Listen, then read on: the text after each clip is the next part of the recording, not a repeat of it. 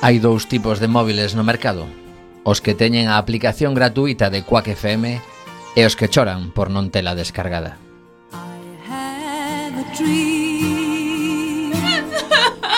Echa así. Piltra filla To help me call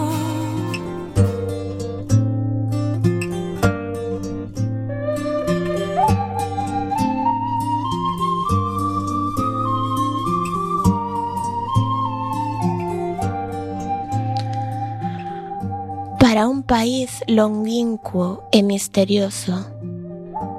En vagos soños emigra cada día miña alma, cal linda cotovía, buscando ceu en tempo deleitoso.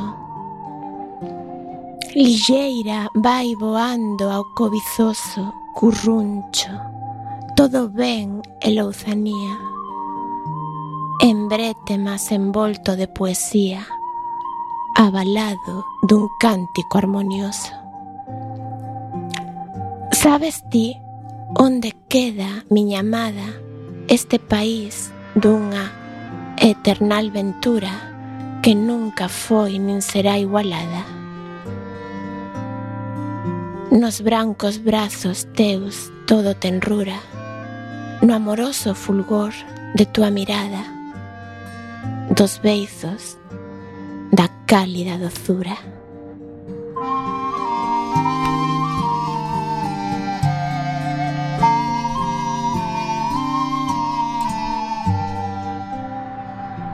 Acabades de escoitar o soneto titulado Para un país longínquo e misterioso, escrito por Xoan Vicente Viqueira, que foi a figura homenaxeada no Día das Letras Galegas de 1974.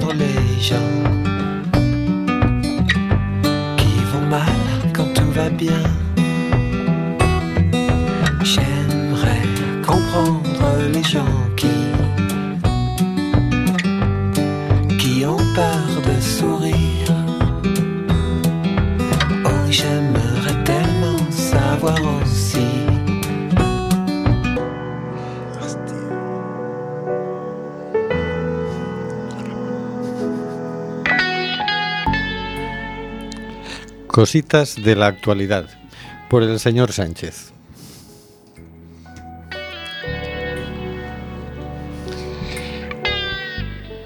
El Pleno Municipal de Santiago de Compostela insta al Gobierno de España a ratificar el Tratado de Prohibición de Armas Nucleares en Naciones Unidas.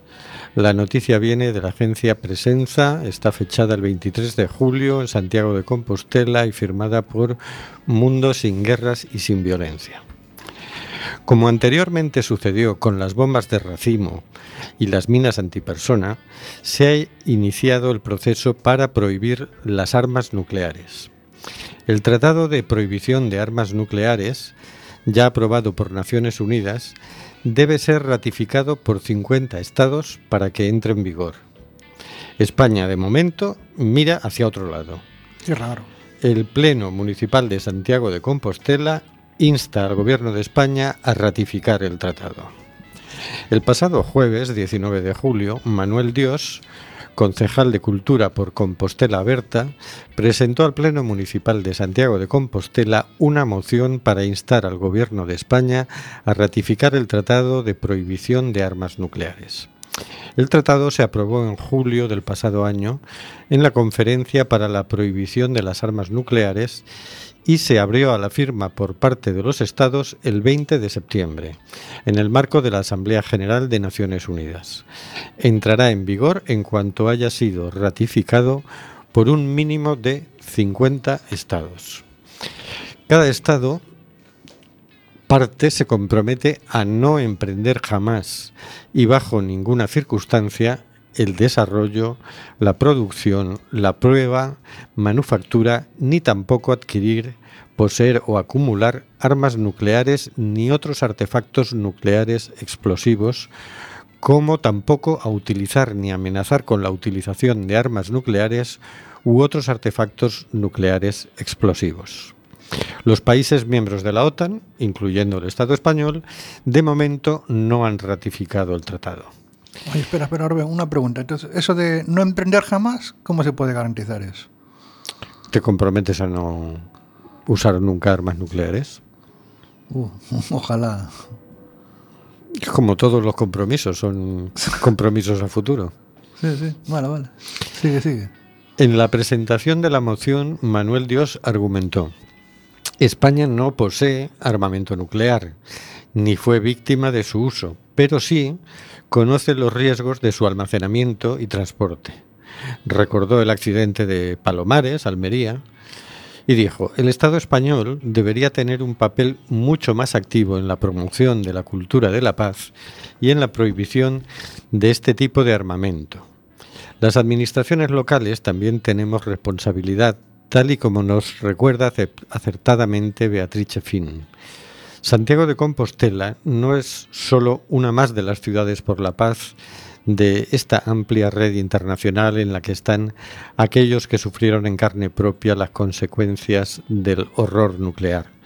Somos la capital de Galicia y tenemos un enorme valor simbólico ejemplarizante para la ciudadanía y también para las administraciones públicas locales.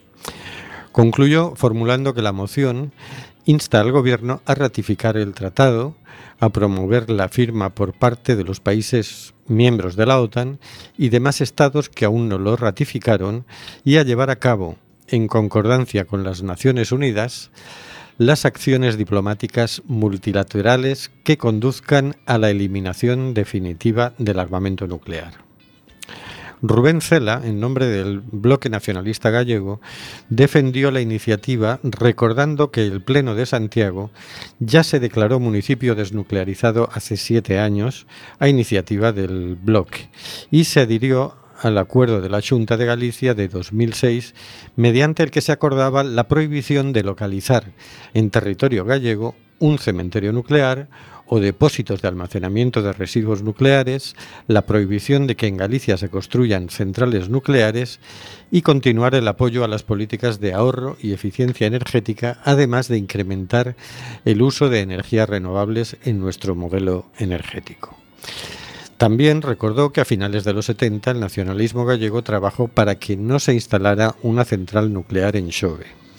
Recordó también la lucha contra la fosa atlántica y la paralización del cementerio nuclear que quiso instalar en Galicia la empresa Enresa. Cela abundó. Asimismo, se aprobó en abril de 2011 nuevamente en la Junta, a iniciativa del BNG, declarar a Galicia zona desnuclearizada, además de solicitar al Gobierno del Estado que se prohíba que en la zona de Galicia naveguen buques que transporten residuos nucleares y que en el espacio aéreo correspondiente al territorio gallego circulen aeronaves que lleven armamento o mercancías nucleares. Y añadió, nosotros tenemos un compromiso inequívoco e histórico contra las armas nucleares y por lo tanto vamos a votar favorablemente esta propuesta. Francisco Reyes, por parte del PSOE, anunció el apoyo de su grupo a la propuesta, entre otras cosas, porque el 20 de junio de 2017 el Grupo Parlamentario Socialista en el Parlamento del Estado presentó una proposición no de ley sobre el apoyo a la resolución ECL 41 de Naciones Unidas y la aprobación del Tratado de Prohibición de Armas Nucleares. Y por lo tanto, lo que vamos a hacer es mantener nuestro criterio. Recordó que en los años 70 hubo restricciones para la prohibición de armas biológicas y se prohibieron. que en los años 90 hubo resistencias para la prohibición de armas químicas y se prohibieron. Que también en los años 90 en algunos países hubo resistencias a la prohibición de las minas antipersonas y se prohibieron. Y que incluso en nuestro país en 2008 hubo cierta resistencia para prohibir la fabricación y comercio de armas de racimo y el Congreso de los Diputados aprobó una ley que impide tanto su fabricación como su comercio. Esto aún no ha pasado con las armas nucleares, pero estamos convencidos de que, va, de que se va a conseguir como se consiguieron las otras prohibiciones. Alejandro Sánchez Brunete, en nombre del Partido Popular, ironizó sobre la falta de competencias municipales en el tema del armamento nuclear, anunciando su abstención.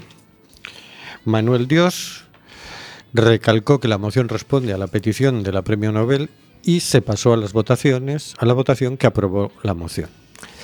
Santiago de Compostela se convierte así en el primer municipio español en realizar este posicionamiento como ya hizo el de Milán en el pasado mes de abril en Italia. Esta acción se suma a los 92 diputados y senadores del Congreso y Senado español que hace menos de un mes también firmaron su apoyo al tratado.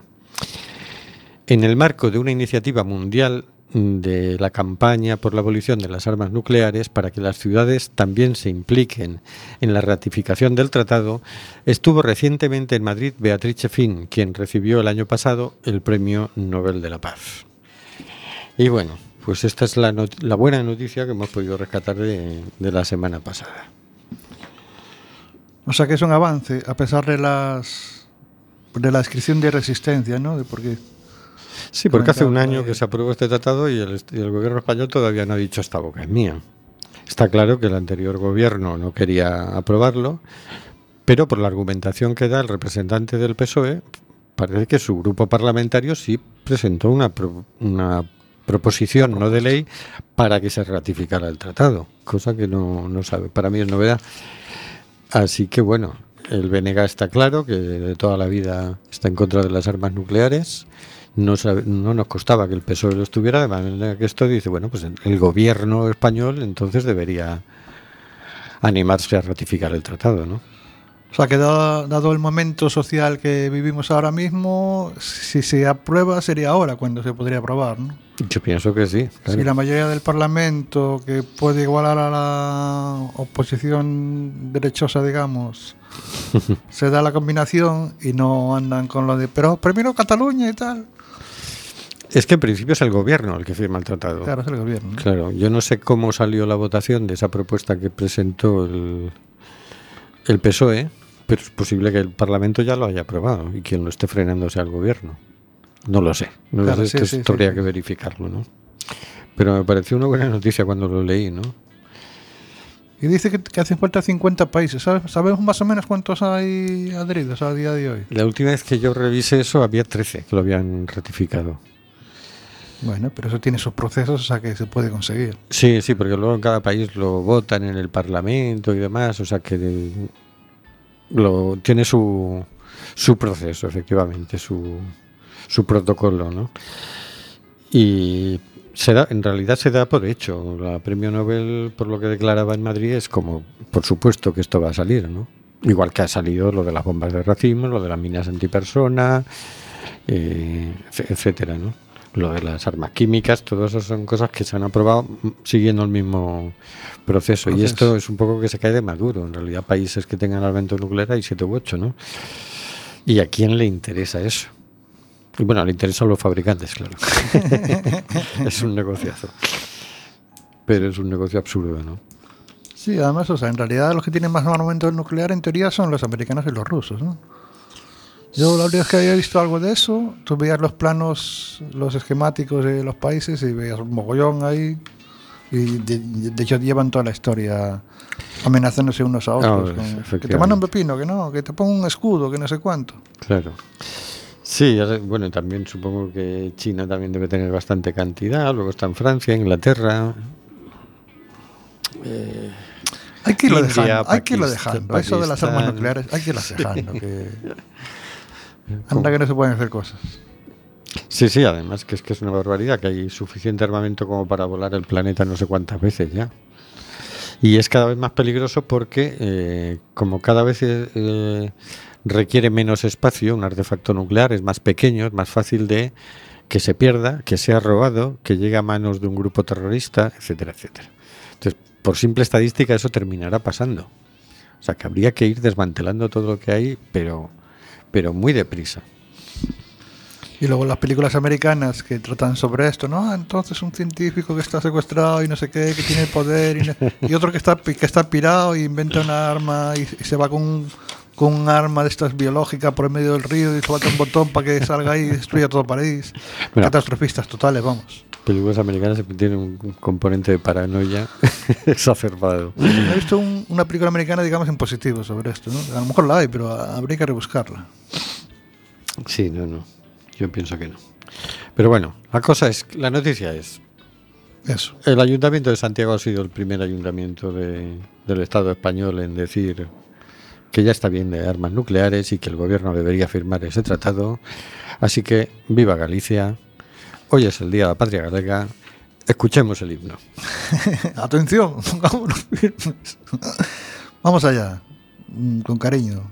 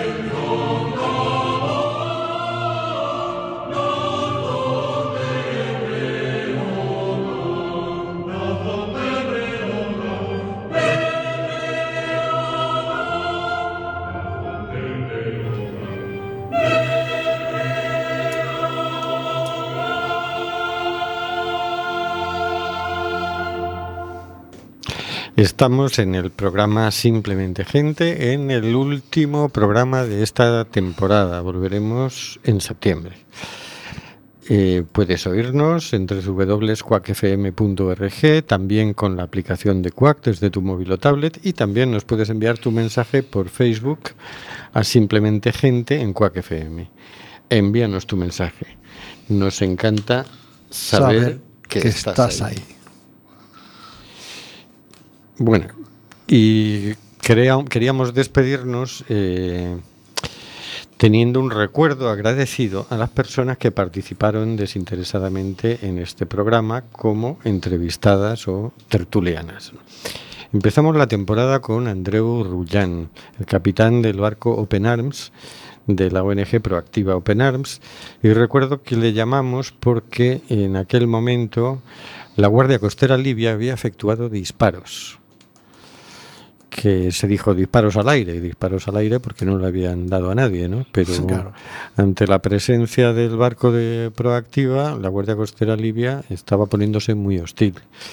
Durante lo que ha sido la temporada, es decir, desde septiembre hasta ahora, en menos de un año, eh, otro barco de Proactiva fue eh, incautado por la justicia italiana, han sido acusados la, la directora de misión, el capitán de barco, y si bien ya tuvieron que devolverles el barco, ese proceso sigue.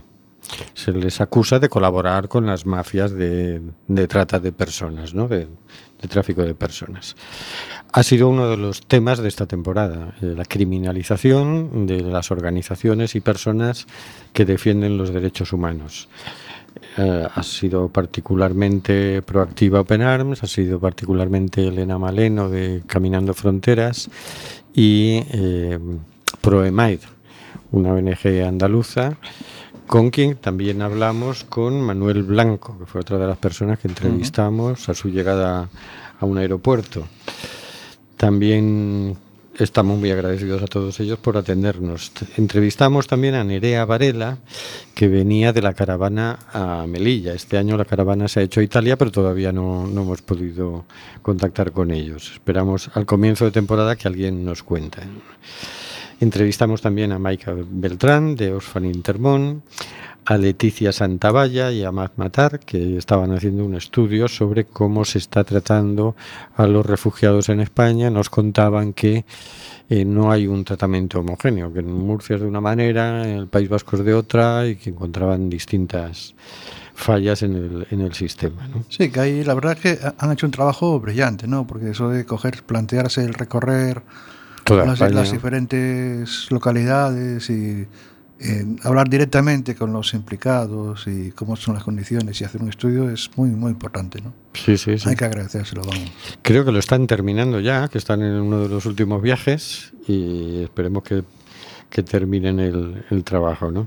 Entrevistamos también a Teresa Mendy de la ONG Aire, eh, que se nos ha quedado pendiente una entrevista porque ella, eh, esta ONG, eh, consiguió en su día una que el ayuntamiento le equipara una ambulancia para que era un camión de bomberos, lo equiparon como ambulancia y lo llevaron para el Sáhara, ¿no? Y queremos que nos cuente ese viaje al, al Sáhara, cómo fue. Pero bueno, tuvimos una entrevista y tenemos pendiente otra.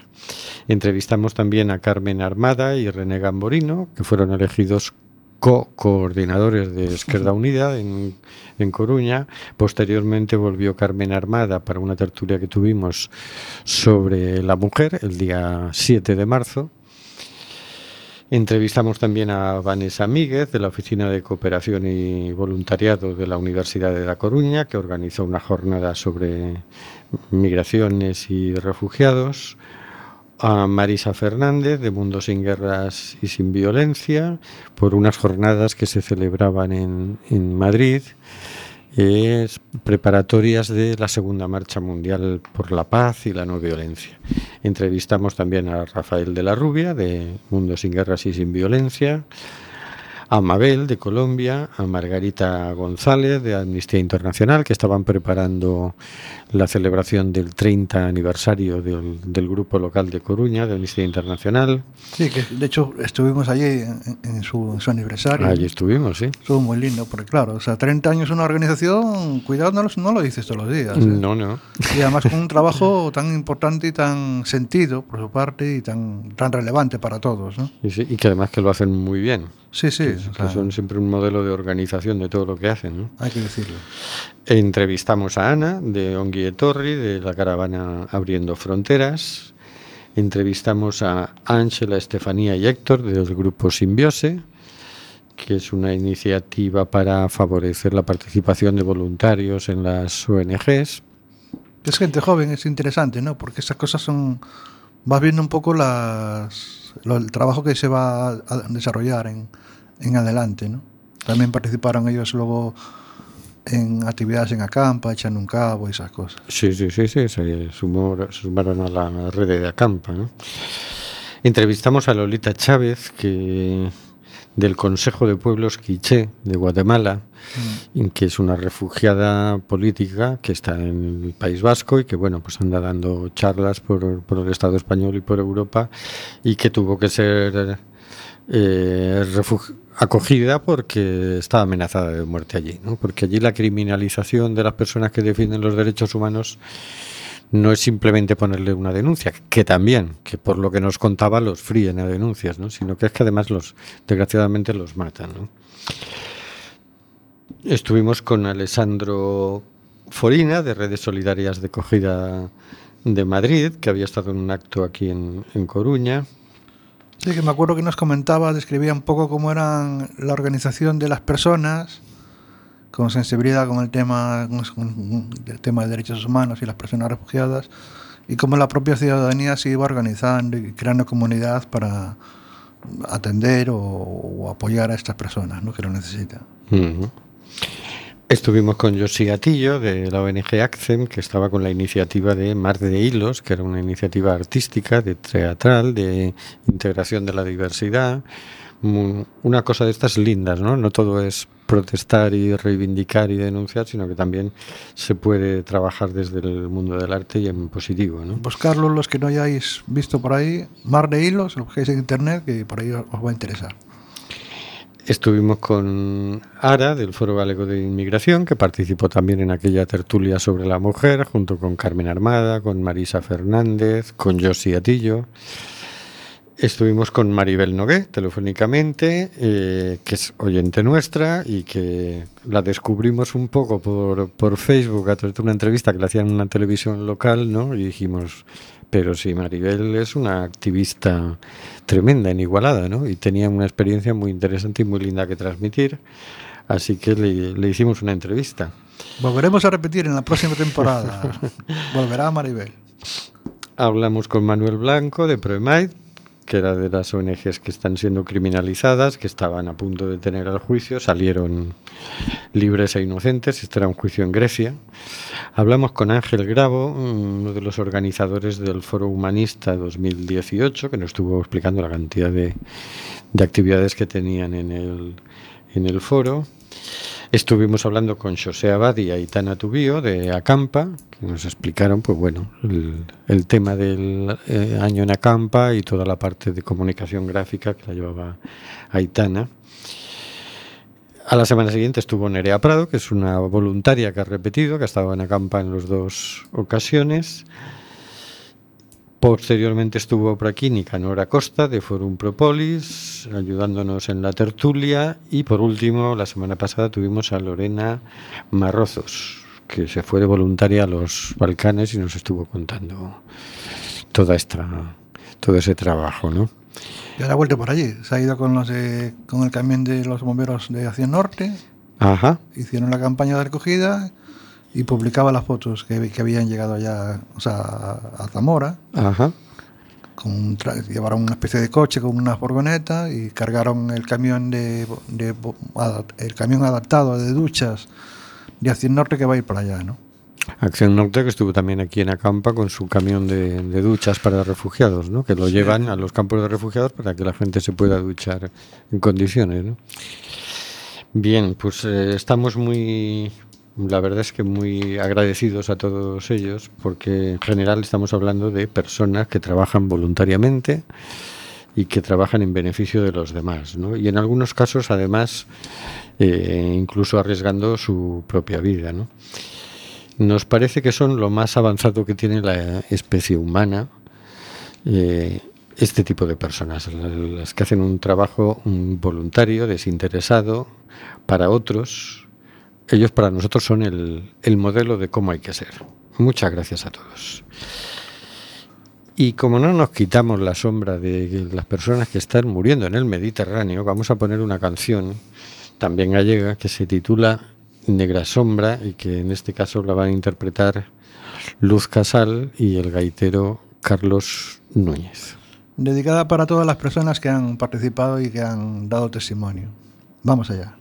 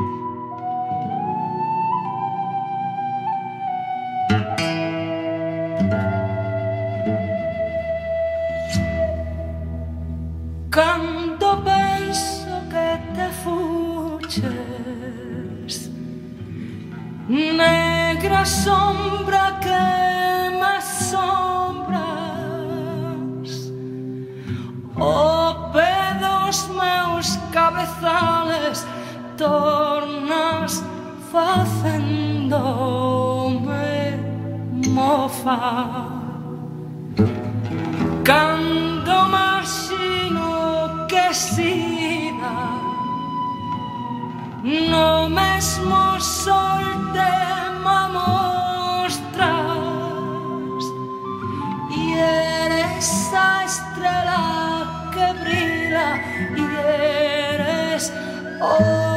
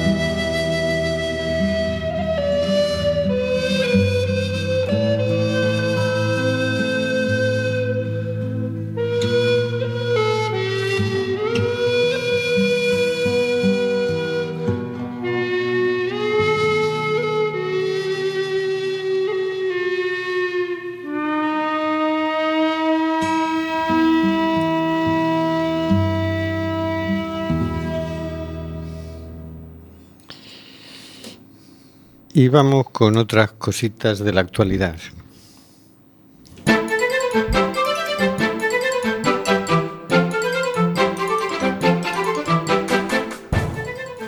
Otras cositas de la actualidad. Por Carlos Reguera. Y Rubén Sánchez.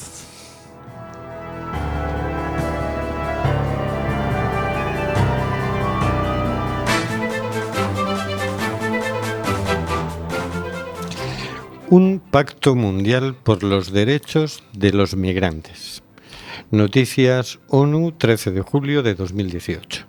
Los Estados miembros de la ONU han logrado el primer acuerdo global para ayudar a aprovechar los beneficios de la migración y proteger a los inmigrantes indocumentados.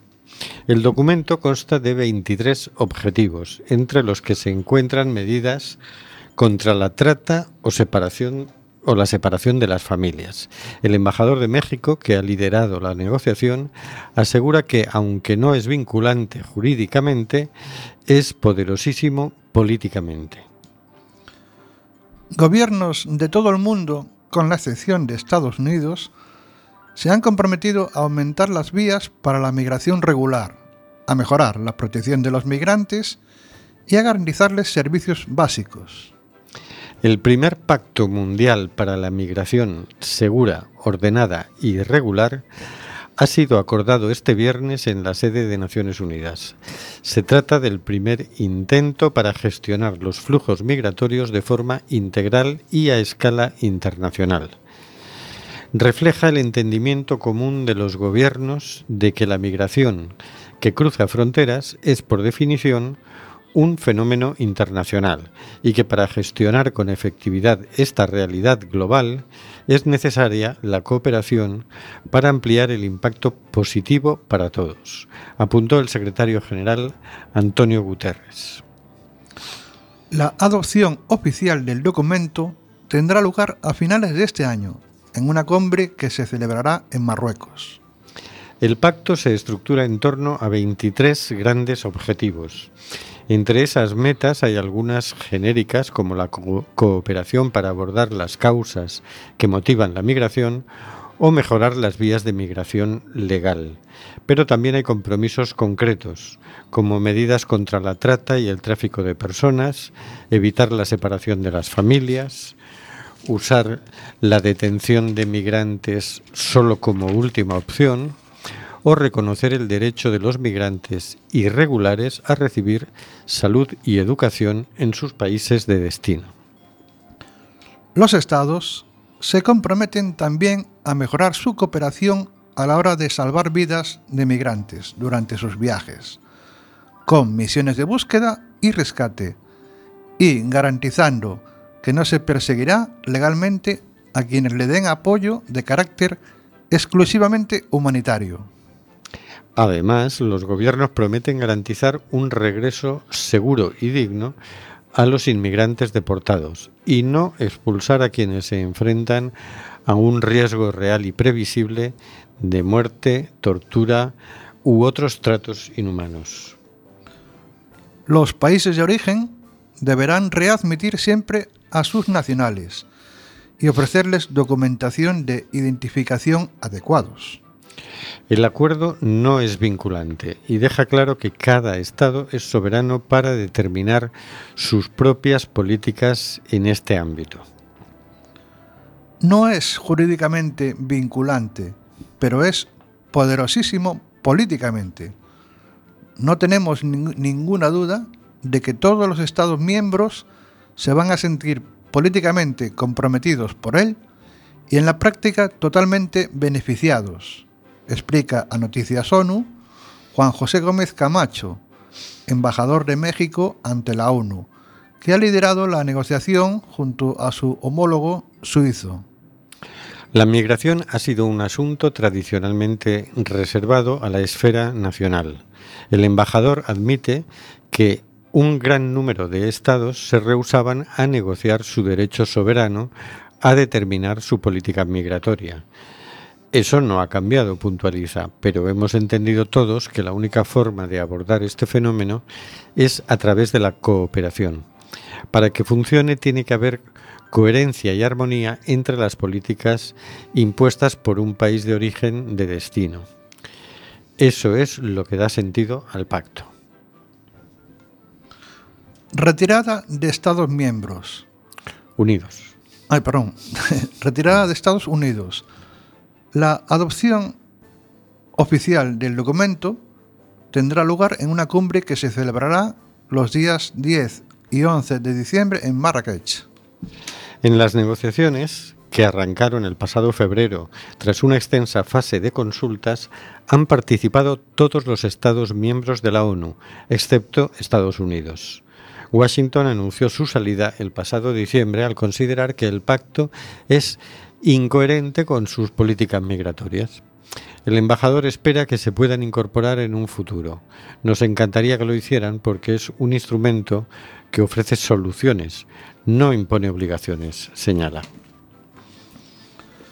El embajador mexicano, junto a su homólogo suizo, han liderado un proceso que ha requerido mucho trabajo y diplomacia fina para lograr reducir la tendencia a la discusión adversarial.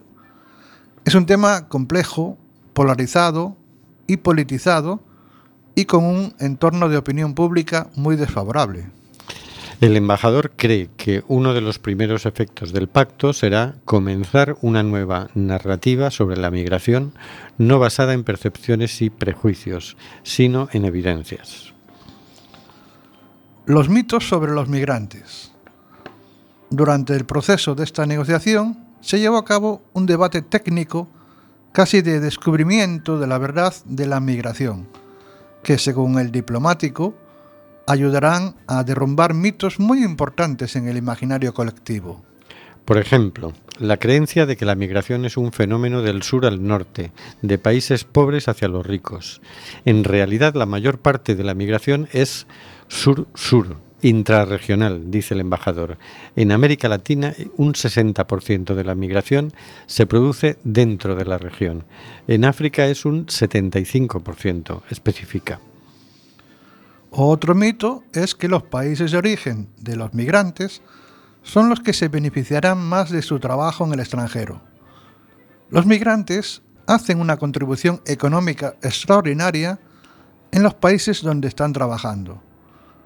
Las remesas, tan importantes como son para algunos países, solo representan un 15% de los ingresos del migrante. El otro 85% se quedan al país de destino, aclara. En el mundo existen 250 millones de migrantes, que representan un 3,3 de la población mundial. Sin embargo, contribuyen un 9% del Producto Interior Bruto Mundial, con casi 7 trillones de dólares al año. Ahora vaya cifras. Los migrantes tienen que ser reconocidos no solo porque son seres humanos, y sus derechos tienen que ser respetados en todas partes, sino porque además son contribuyentes centrales en el desarrollo internacional, concluyó Gómez Camacho. Bueno, pues tenemos otro acuerdo de la ONU en positivo, ¿no? O Vamos sea, a esta es la madre de las noticias. Esta vamos, el, el, el objetivo que hay que, que hay que lograr, ¿no? Sí, a ver si se pone un poco más racional el, el tema, ¿no? Por lo menos a nivel de gobiernos. Oye, esta, esta noticia se la vamos a dedicar a Hortensia, con todo el cariño y todo el corazón. No nos dio tiempo a leerla en el anterior programa Sí. y quedó, quedó así. Sí, pero nos quedaba ahí. Hortensia, va por ti. en Bueno. contra del TRAN y a favor de, y dedicado a Hortensia. Porque cuando habla la parte esa de los americanos, ya están los americanos metiendo la gamba, desde luego. Eso sí, la verdad que los americanos, o sea, en teoría son coherentes, porque dicen, a mí no me gustan los negros, los africanos, y yo es que le hacen por ahí y tal, y yo hago políticas y tal. Pero claro, si cuando eres si cuando eres coherente y fastidias a los demás, cuida con eso, ¿no? Sí, sí, coherente pero insolidario era Hitler. Efectivamente. Vamos con otra noticia positiva. Esta es de otro, ya es de una persona. La protesta de una estudiante sueca en un avión consigue detener la deportación de un afga- afgano. Un estudiante a bordo de un avión en el aeropuerto de Gotemburgo ha evitado la deportación de Suecia de un solicitante de asilo afgano negándose a tomar asiento hasta que el hombre fuese sacado del vuelo. Elin Erson, cuya página de Facebook señala que es estudiante en la Universidad de Gotemburgo, compró un billete de Gotemburgo a Turquía, después de que ella y otros activistas de asilo descubriesen que un afgano iba a ser deportado en ese mismo vuelo, según informaba la prensa sueca. Cuando entró en el avión, Erson empezó a retransmitir en streaming su protesta en inglés. El martes el vídeo recibió más de medio millón de visitas.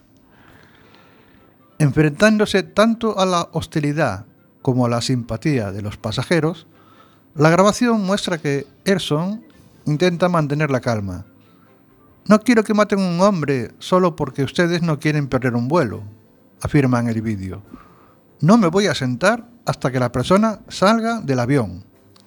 Reprendida en varias ocasiones por un auxiliar de vuelo para que dejase de grabar, Erson afirma, hago lo que puedo para salvar la vida de un hombre. Mientras haya una persona en pie, el piloto no puede despegar. Todo lo que quiero es detener la deportación y entonces cumpliré las normas. Todo esto es perfectamente legal y no he cometido ningún delito. Cuando un pasajero enfadado, que parece ser inglés, intenta quitarle el teléfono, ella le dice, ¿qué es más importante, una vida o tu tiempo? Quiero que salga del avión porque no está seguro en Afganistán. Estoy intentando cambiar las leyes de mi país, no me gustan. No está bien mandar a la gente al infierno, afirmó. Tras un tenso enfrentamiento, durante el cual las autoridades del aeropuerto rechazaron utilizar la fuerza para expulsar a Erson, los pasajeros estallaron en aplausos cuando sacaron al solicitante de asilo del avión. Swedavia, la empresa que dirige el aeropuerto de Landvetter en Gotemburgo, ha confirmado que eh, el solicitante de asilo afgano y tres empleados de seguridad salieron del avión seguidos por Erson. La protesta pone de relieve la oposición interna al duro régimen de asilo de Suecia. El gobierno está dispuesto a mantener las expulsiones de solicitantes de asilo al tiempo que el país se dirige a unas elecciones en septiembre que se están luchando en gran parte en temas de inmigración y asilo. Los demócratas suecos, la extrema derecha del país, se muestran fuertes en las encuestas. Este mes, otro deportado afgano fue liberado de un avión antes de que éste saliese de Gotemburgo tras sus fuertes protestas a bordo. Tras el ataque talibán en un hotel de Kabul en enero en el que murieron 22 personas y la bomba que mató a más de 100 personas, Suecia paró durante un breve periodo de tiempo las deportaciones a Afganistán. Sin embargo, la Junta Sueca de Migración mantiene su postura de que Afganistán es un país seguro para las personas cuyas solicitudes de asilo han sido denegadas. La Junta afirma que espera que decenas de miles de casos de deportación se entreguen a la policía mientras el país continúa procesando el trabajo atrasado tras las 163.000 solicitudes registradas en Suecia en 2015. Desde entonces, Suecia ha complicado a los refugiados llegar al país y las solicitudes de asilo han caído de forma abrupta. Los medios locales señalan que el hombre que iba a ser deportado el lunes en el avión ha desaparecido, pero Deutsche Welle asegura que sigue en custodia y que será deportado en otra fecha. Y bueno, otro ejemplo de persona ejemplar, ¿no? Sí, sí. Yo me estaba acordando que muchas veces lo cuando hemos tocado el tema de las deportaciones en caliente y las formas que tiene bueno los gobiernos de ir sacando por la puerta de atrás, digamos, a la, gente que solo viene a buscarse la vida y que lo habíamos comentado, ¿no? Eso de si usted viaja en un vuelo y ve que hay una persona que la están trasladando de forma así con un policía y no sé qué, se puede hacer eso, ¿no? Pero ahora lo, o sea, el- es una buena noticia, ¿no? Que alguien lo haga y además se pueda difundir, ¿no? Aquí estamos nosotros también apoyando esta difusión de esta de esta buena acción, ¿no? De personas normales que hacen cosas extraordinarias, ¿no? Como digo yo. Sí, sí. Además, bueno, la noticia está en el diario.es, en Desalambre, y viene acompañada por el vídeo que ya fue retransmitiendo por streaming. Es muy. dura tres minutitos, pero es un vídeo muy emocionante ver a la chica cómo está tratando de parar y cómo habla y cómo se oyen las voces de otros pasajeros. Ella se va como grabando a sí misma, de manera que nadie le puede decir, oye, no puedes usar mi imagen, ¿no? No, solo sale ella.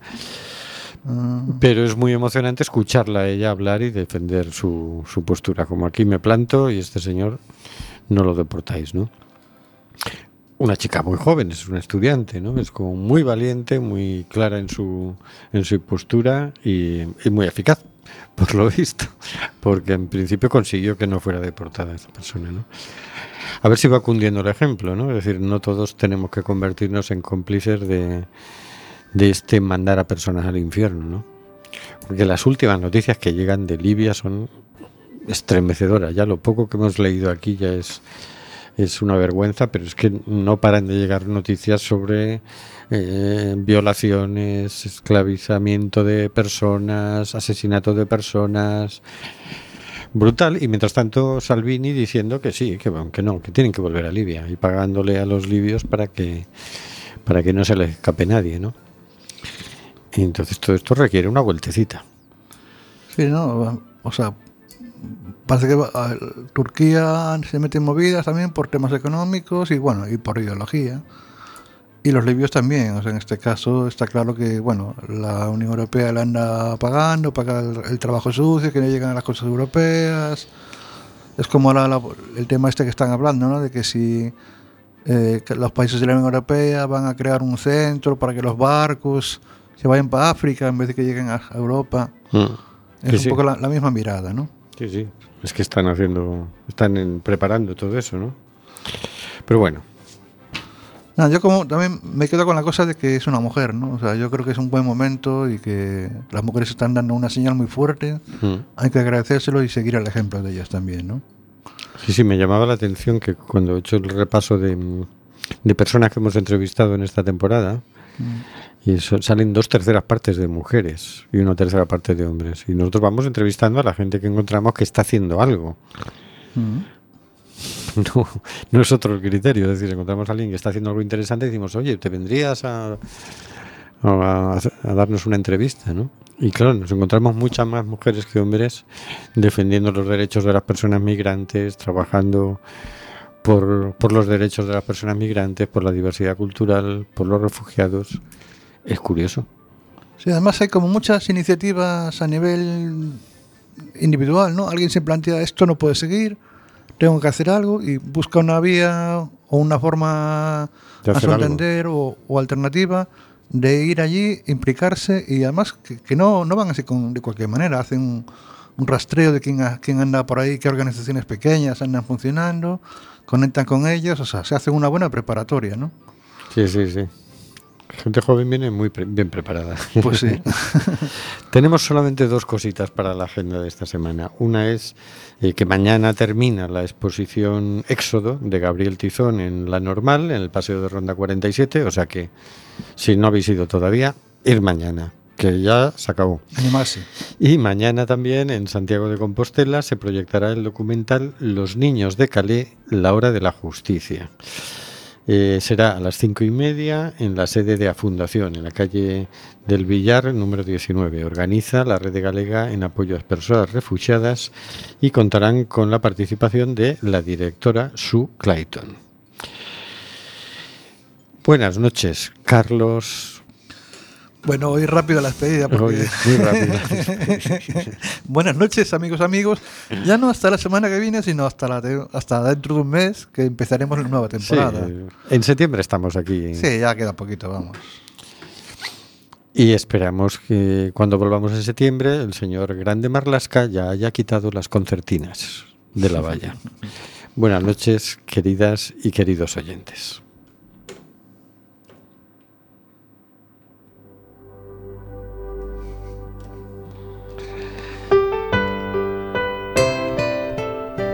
Está muriendo gente en el Mediterráneo. Nosotros hacemos este programa. ¿Qué vas a hacer tú?